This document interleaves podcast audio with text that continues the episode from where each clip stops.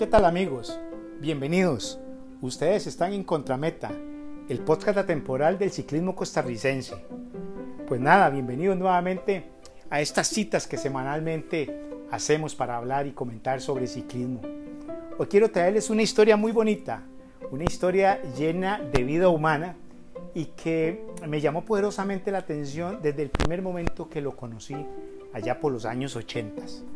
Esta historia la he titulado El carajillo de la calle, porque así se hace llamar Rigoberto Zúñiga Gómez, ese extraordinario corredor y amigo que a principios de los años 80 eh, comenzó a darnos espectáculos ciclísticos, no solamente en las carreteras costarricenses, sino que también fuera de ellas. Este amor por este ciclismo que lo apasionó tanto lo llevó a correr por Colombia, por España, por Venezuela, inclusive por Francia. Por allá estuvo durante una temporada tratando de abrirse espacio en el ciclismo profesional. Hoy vengo a contarles no solo la parte deportiva de Rigo Zúñiga, de mi querido sprinter, sino quiero contarles la parte humana de Rigo, cómo le costó abrirse el espacio necesario en el ciclismo costarricense, en un momento muy difícil donde había gente de mucho nombre y mucho prestigio y él poco a poco trató de abrirse ese espacio. Pues nada, vamos a comenzar contándoles dónde se inicia, cómo nace y de dónde es Rigo Zúñiga, ese extraordinario ciclista costarricense. Bueno, Rigo Zúñiga Gómez nace el 18 de marzo de 1962. Si mi memoria no me falla, Rigo está eh, por entrar o ya entró en los 50 y ¿qué? 59 años y está pronto a los 60 años de edad. Es de Turrialba, nació allá en el Alley, allá donde se comienza a subir la cuesta de la chancha para que los ciclistas me puedan entender bastante bien. Rigo es hijo también de, de, de su padre que lleva el nombre de él, Rigoberto Zúñiga Cordero y doña Mayra Gómez Gómez, aquella humilde señora que trabajaba precisamente en el hospital de Turrialba como enfermera. Rigo tiene cinco hermanos, tres hombres y dos mujeres. Rigo, así como lo, eh, lo denominaba él, era vendedor callejero y vendía en los trenes cuando Turrialba tenía un apogeo económico muy importante por el tema de la carretera que no se ha abierto como se tenía que haber abierto la, ruta 32, la que conocimos en, en aquella época como la Saupín. Rigo se subía a los trenes y a los buses y vendía periódicos y helados en estos medios de transporte que eran muy habituados allá en Turrialba. Aprendió a andar en bicicleta muy tarde. Imagínense que más o menos como a los 16 años. A los 17 años, producto de las ventas que hacía de periódicos y helados, como les decía, en los trenes y en los buses, logró comprarse su primera bicicleta. Nada del otro mundo, una 28, aunque Rico entró en duda cuando hablamos si no sabía si era una 28 o una 26. Él nació y se crió allá en el pasaje Jiménez. Para los turrialbeños es un lugar muy común, tal vez para nosotros los del área metropolitana y los que no somos, pues no lo distinguimos bastante bien, pero Rigo nos explicaba que era en el puro centro de Turrialba, ahí muy cerquita de las palmeras, era donde él se crió. Pero su parte ciclística la desarrolló donde se fueron a vivir, al barrio Las Américas, exactamente frente a la Escuela de Enseñanza Especial. Es más, todavía está la casa de Rigo por allá. Como les dije, aprendió a andar en bicicleta entre los 16 y los 17 años. No estudiaba mucho, incluso había dejado los estudios, no era como muy, dulcito para el estudio. Un día común y corriente, eh, andando en bicicleta con su hermano, estando allá en el parque, vieron a un ciclista de verdad en ese momento. Ese ciclista resultó ser Porfirio García, un ciclista extraordinario de la época y referente del ciclismo costarricense. Para aquel entonces, Porfirio, como decía Rigo, estaba de moda y era un joven guapo y con plata. Lo persiguieron por todo lado y Porfirio no dejaba que lo alcanzaran. Ya cuando le lograron alcanzar, Porfirio le dijo que qué era la necesidad de andar detrás de él. Rigo en ese momento le elogió su bicicleta porque era una bicicleta de carreras, con cambios especiales las de las que él veía a los ciclistas pasar en vueltas ciclísticas a Costa Rica. Porfirio le dijo que él era pues un ciclista de los que corrían carreras profesionales. Le dijo que qué hacía él para ser ciclista, porque ni siquiera entendía muy bien la palabra de ser ciclista. En ese momento le dijo a Rigo, ¿qué hay que, perdón, más bien le preguntó a Porfirio, Porfirio, ¿qué es lo que hay que hacer para ser ciclista? Le dijo, Mae, nosotros entrenamos todos los días a las 4 pm en las bodegas de azúcar. Y le dice Rigo, ¿cómo a las 4 de la tarde? Le dice, sí, porque a esa hora sale Paco Calderón. Para los que no sabían, Paco era un ciclista de antaño, que logró, entre otras cosas muy importantes, porque era el referente del ciclismo allá en Turrialba. Él logró ser campeón nacional en 1972. Paco Calderón era bodeguero en esas bodegas del azúcar, ahí en el centro de Turrialba, en las bodegas de Embaco, para los que son de la zona. Entrenaban de 4 a 7 de la noche y él tenía un grupo que los entrenaba y los preparaba y los guiaba dependiendo de las edades.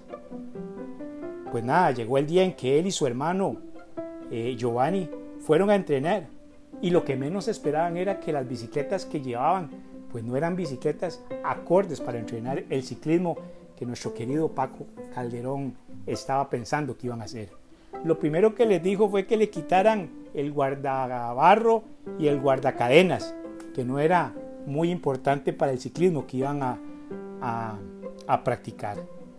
Pues ellos con sus bicicletas 26 y 28, que eran las que tenían para poder andar en bicicleta, comenzaron a entrenar con Paco. Ya como Rigo era, juvenil, le decía a Rigo inclusive muchas veces, bueno, eh, Rigo, usted llega hasta acá y de aquí se devuelve hasta la casa, porque nosotros vamos a tener que seguir un poco más para allá. Para aquella época, eh, Rigo trata de convencer un poco más a su mamá, a doña Mayra, para que le compre una bicicleta de carreras. Ojo, a brincos y saltos la mamá, doña Mayra, se la compra. Su primera bicicleta era una Uber. Su mamá logró comprarla en un almacén de esos que daban crédito allá en Turrialba. Y así fue como empezó con esa bicicleta que lograron sacar. Para aquella época en Turrialba el ciclismo turrialbeño, valga la redundancia, estaba muy organizadito. Se llamaban en aquel entonces, si mal no me equivoco, filial de ciclismo de Turrialba. Y ya tenían categorías ellos. Es más, hacían carreras aquí en San José y ellos lograban venirse para acá a correr. Así fue como lograron traerse a Rigo a correr a San José con el equipo de la filial. Y, y déjeme decirle que así fue como Rigoberto Zúñiga Gómez llegó a conocer San José, porque no conocía San José. Ojo, a los 17 años comienza a correr, un poco más organizado, y conoce ya aquí en San José a alguien que fue muy importante en su vida, a Henry Castillo, que le abrieron las puertas de su casa y prácticamente su papá lo adoptó. Le daba mucho cariño y especialmente comida y muchas veces techo para cuando venía de Turrialba y tenía que quedarse aquí a dormir en San José. Ya prácticamente siendo un juvenil, Rigo comienza a ganar prácticamente todas las carreras que tenían aquí en San José y comienza a abrirse el espacio. Recuerda que el, apoyo de aquel entonces de la municipalidad de Turrialba fue fundamental. Les prestaban un pick-up y con ese pick-up llegó a conocer muchos lugares de Costa Rica, San Isidro, Buenos Aires y la parte aquí de Puriscal, San Antonio de Belén, inclusive un poquito más allá de Occidente como Grecia, Tacares y Naranjo, lugares que jamás imaginó que iba a conocer. El que los traía era un negrito, ¿se acuerda Rigo? Que se llamaba Ubirra o le decían así. Era un fiebre y él deseaba que hubieran carreras para sacar el carro de la municipalidad de Turrialba, que por cierto lo ocupaban para labores de, de cañerías y cosas de agua en ese momento y tenía unos asienticos o unas bancas en la parte del pickup y así se venían. Amarraban las bicicletas con el toldo y se venían para San José, a San Isidro, atravesaban el Cerro de la Muerte y muchos lugares para poder llegar a las carreras.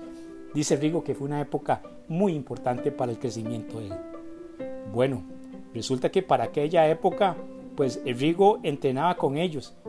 Querían eh, tratar de que ese pequeñito corredor hiciera cosas importantes. En aquel entonces tenía un compañero que estaba tratando de hacer el sueño americano. Se quería ir para los Estados Unidos y se le acercó a Rigo y le dijo, Rigo, yo no quiero vender esta bicicleta, porque esta bicicleta yo sé que usted le va a sacar muchísimo provecho. Pues nada, este muchacho se llamaba Ricardo Vargas y cuando emprende el viaje hacia los Estados Unidos le entrega esa bicicleta que era un chuzo, como decimos ahora. Una Rally, una Corton, número 54. Aún así, pues el muerto le quedaba muy grande a mi querido Rigo Zúñiga, porque todos lo conocemos, que si acaso hace Rigo 51 en su marco. Aún así le sacó provecho y punta el lápiz y se vino a San José a correr muchísimas carreras con esa bicicleta. Rigo comienza a correr poco a poco y ya le podemos decir que con ese marco 54, como le dijimos, gana torneos muy importantes aquí en San José y comienza a darse a conocer de una manera muy explosiva como todos lo llegamos a conocer. Pero ese momento es en que el que lo ve Carlos Alvarado Reyes, que juega un papel muy importante en la vida deportiva de Rigo. Y le interesa de verlo cómo, cómo crece y lo invita para que se venga a un proyecto ciclístico que se llama Tienda El Globo para el año de 1979. Acordémonos que Rigo con 16 años comienza a montar en bicicleta. Con 17 pues está tratando de destacar en el ciclismo costarricense y es cuando se viene para, para, San José siendo un juvenil y ya para, para los 18 años Rigoberto Zúñiga está corriendo su primera vuelta ciclística Costa Rica. Pero vamos a ir por partes, porque antes de eso pasaron algunas cosas importantes en la vida de Rigo. Carlos le dice a Rigo que se venga a San José y Carlos lo espera ahí en Cuestamoras, donde paraban los buses de Turrialba para aquel entonces. Lo primero que ve cuando Carlos ve bajar a un mechudo bajando las escaleras del bus, un tipo rockstar de aquel momento con un pelo por los hombros y le dice, no papito, lo primero que vamos a hacer es subirlo al carro y me lo va a llevar a una barbería para que le corten el pelo. Le corta el pelo, lo pone más presentado y se lo lleva a conocer a José Antonio Herrero a la tienda El Globo.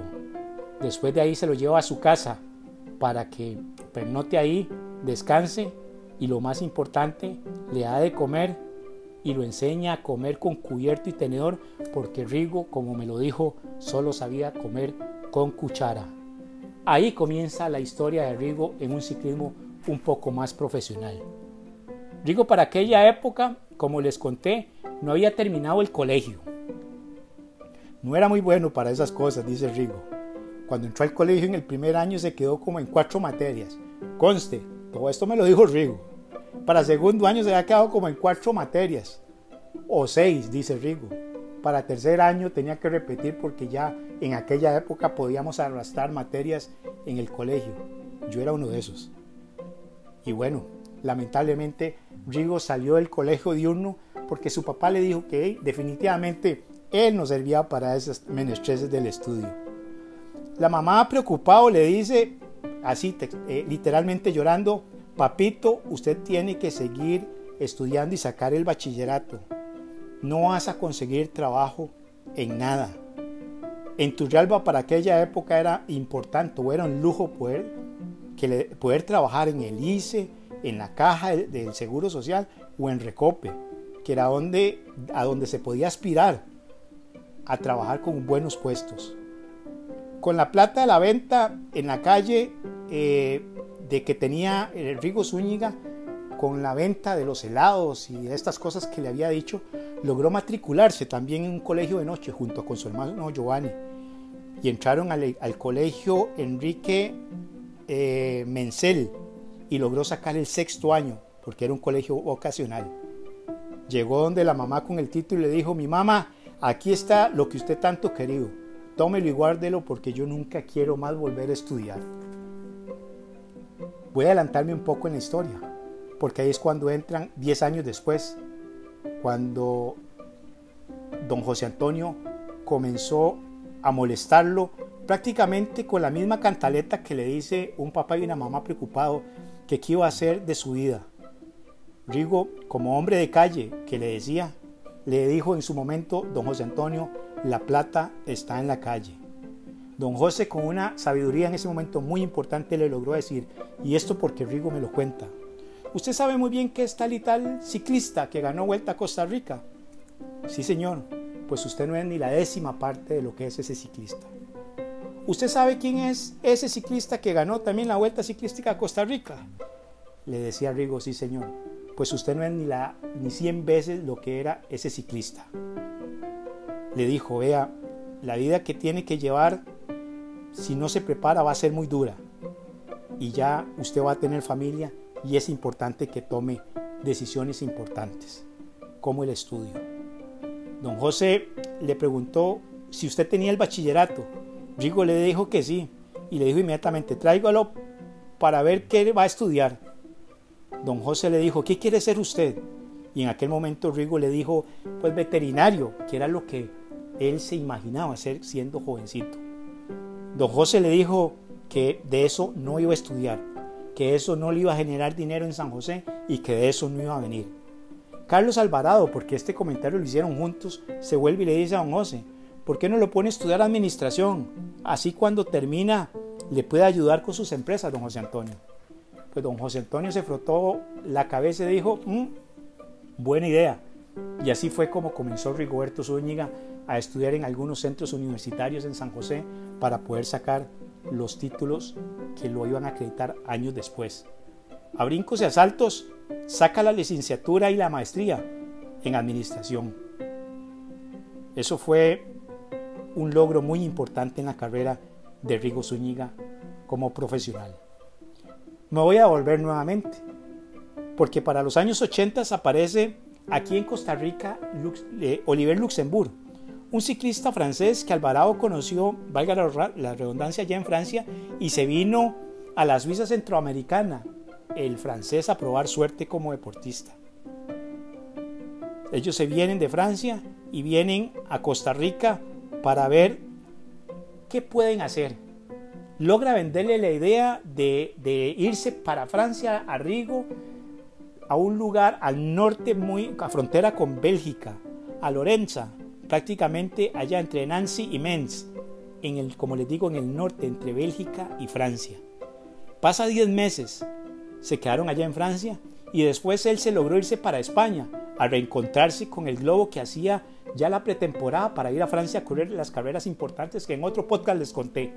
Rigo se encuentra allá en, Parla, en el lugar de en Pinto, prácticamente en la tierra de, Contador, y ahí se reúnen con el globo que lo llevaba mi querido amigo y recordado el chino Ramírez eh, para hacer una eh, travesía entre España y Francia y correr el Tour del Avenir en aquel momento. Rigo después decide no volver más a Francia y se queda a disputar carreras eh, aquí en Costa Rica por etapas y prepararse para la Vuelta Ciclística a Costa Rica. Rigo en aquel momento, en alguna oportunidad, logra viajar a una Vuelta a México donde un carro lo atropella y le prácticamente le daña la rodilla y no puede correr la Vuelta Ciclística de ese año que es, si no me equivoco, es en el año 87-88. Prácticamente Rigo por año ganaba en aquel momento 25 carreras anuales. Era el amo y señor del calendario ciclístico costarricense. Para 1987 corre en la Vuelta de las Américas, allá en México, y es cuando se quiebra la rodilla. Rigo prácticamente le cuesta un poco la recuperación y juega un papel muy importante mi querido amigo Álvaro Chacón, que en algún momento también fue el director técnico del equipo El Globo. Logra recuperarlo y vuelve a tomar, a tomar perdón, su forma física en algún, algún momento de su vida ciclística. Comienza a cuestionarse después de estas lesiones que tiene si es importante seguir siendo un ciclista y oigan, a los 27 años Rigo Zúñiga prácticamente guinda la bicicleta. Una dura decisión. No le va bien a, a esa edad, a los 27 años, en la parte económica, ya su esposa estaba embarazada y toma la decisión de retirarse prácticamente del ciclismo en la vuelta de 1989, que más adelante le voy a darles una explicación de, sus participaciones en vueltas ciclísticas. Prácticamente Rigo Zúñiga, después de los 27 años y, hasta la edad de los 40, es que vuelve al ciclismo competitivo y lo hace en la categoría máster, corriendo en eh, vueltas máster en Costa Rica. Prácticamente su época productiva y de, mejor nivel ciclístico no la logra completar y es cuando estudia y trabaja y eh, hace su carrera profesional en la fábrica de bicicletas Jaiza. Rigo Zúñiga a los 59 años, después de, mucho trabajo ciclístico en ese sentido de competitivo, es que, como les dije anteriormente, retoma el ciclismo y después de una vuelta máster, Rigo Zúñiga, les voy a contar una parte que es muy importante y que quiero que le tomen mucha importancia a esto, porque esto nos puede pasar a cualquiera. A los 58 años, después de una vuelta eh, máster, Rigo eh, va a hacerse un chequeo normal, donde un médico y le pide pues hacerse pues este, ese eh, examen que todos normalmente nos hacemos de inicio de temporada para ver cómo estamos y es el hemograma completo.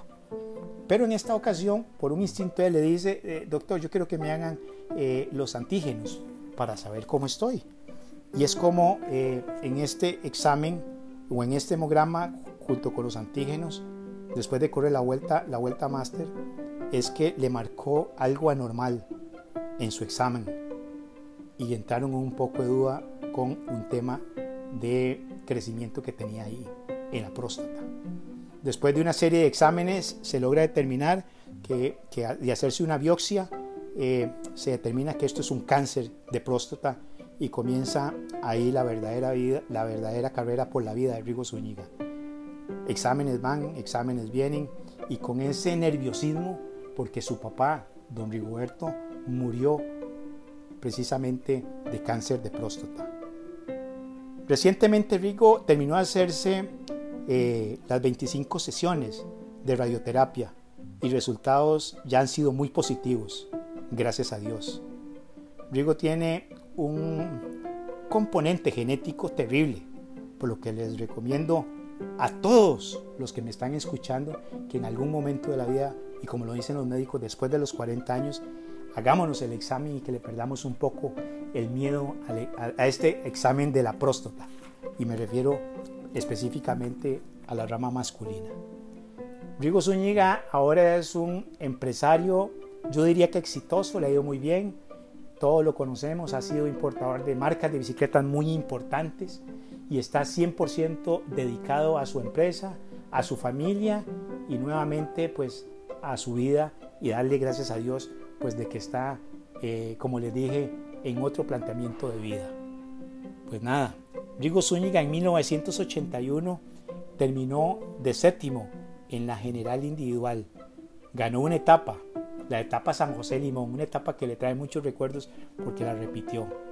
Fue campeón novato en ese año de 1981.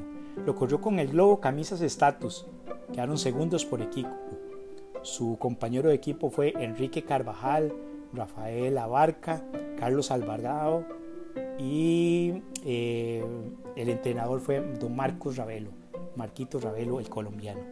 Para 1982 termina eh, noveno en la general como quinto mejor tico y sus compañeros de equipo fueron Héctor Patarroyo, Miguel Arias, Rafael Abarca y ya don José Antonio Herrero fue el director técnico.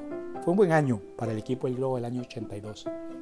En el año 1982 termina 14 la general fue el sexto mejor tico, ganó una etapa, ganó el circuito presidente, que para la época era muy importante, lo sigue siendo ganar el circuito presidente.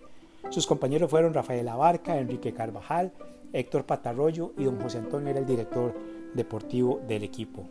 Para 1984 termina 12 en la general. Sus compañeros de equipo eran Carlos Alvarado, Alexis Villalobos, Henry Castillo y José Antonio Herrero era su entrenador. En 1985 termina décimo en la general, fue su campeón de la montaña y la pudo haber ganado, pienso yo. Fue tercero en metas volantes, gana una etapa entre San José y Limón, como les dije, la etapa la tenía muy bien medida, y otra que perdió con Eduardo Alonso, no estoy seguro si fue ahí mismo. Sus compañeros de equipo para el año 85 fueron Miguel Arias, Juan de Dios Flores y Miguel Badilla. Para 1986, que es la vuelta que todo el mundo recuerda de Rigoberto Zúñiga, que termina segunda en la general, ganaron por equipos y sus compañeros fueron Miguel Arias, Luis Ramírez, Edal Ríos y Olman Ramírez. Rigo Zúñiga también corrió en España, en Francia, en Colombia, en Venezuela y en cada uno de todos esos eventos prácticamente ganaba etapas. Fue muy importante su trayectoria ciclística durante el tiempo que lo, que lo logró hacer. Se le conocía con el mote del travieso, con el apodo del travieso. Años después se le conoció con el apodo del sprinter que lo identifican más con este apodo. En 1989 es campeón de las metas volantes, que fue la única vez que Rigo Zúñiga fue campeón de metas volantes. También fue campeón nacional y lo hizo de una manera muy especial. Señores, este ha sido nuestro aporte para esta semana. Creo que les vamos a traer más historias de corredores que han marcado la pauta en el ciclismo costarricense no solamente en la parte deportiva, sino en la parte humana. Como hemos visto, no siempre fue de, maravilla las cosas, y en este caso para Rigo Zúñiga. Siempre le costó mucho la vida y ha sido un luchador de principio a fin. Nos alegra porque en este momento se encuentra muy bien de salud. Y vamos a ver cuando lea, cuando escuche este podcast, esperemos que lo pueda tomar a bien. Déjenme decirles que por favor, si van a necesitar equipos de cómputo, si van a necesitar equipo de fotografía, de solapas, de micrófonos, de solapas, no dejen de visitar y llamar a Fotomundo allá en Huachipelín de Escazú. Ellos tienen el equipo especial para todo este tipo de actividades importantes. Tienen unas cámaras fotográficas importantísimas. Y, y por supuesto, si tienen algún problema con algún marco pues no dejen de llamar a Bifacón, que es una empresa eh, costarricense que hace unos trabajos de arreglo importantísimos en pintura y arreglo de estos marcos de carbón que para muchos pues eh, piensan que no tenemos dónde arreglarlos y en, en Difacón los podemos hacer. Señores, ha sido muy agradable poder estar, señoras y señores, esperemos que, que me sigan acompañando en estos podcasts atemporales del ciclismo costarricense, como les digo, en la tarde, en la noche, en la mañana, en la madrugada. Algunos lo hacen mientras se bañan o están en el baño. Siempre tratamos de llevar esas historias importantes del ciclismo costarricense. Ustedes han estado en Contrameta, el podcast atemporal del ciclismo costarricense. Los espero la próxima semana para que me puedan escuchar en una historia importante de esas estrellas del ciclismo costarricense. Chao.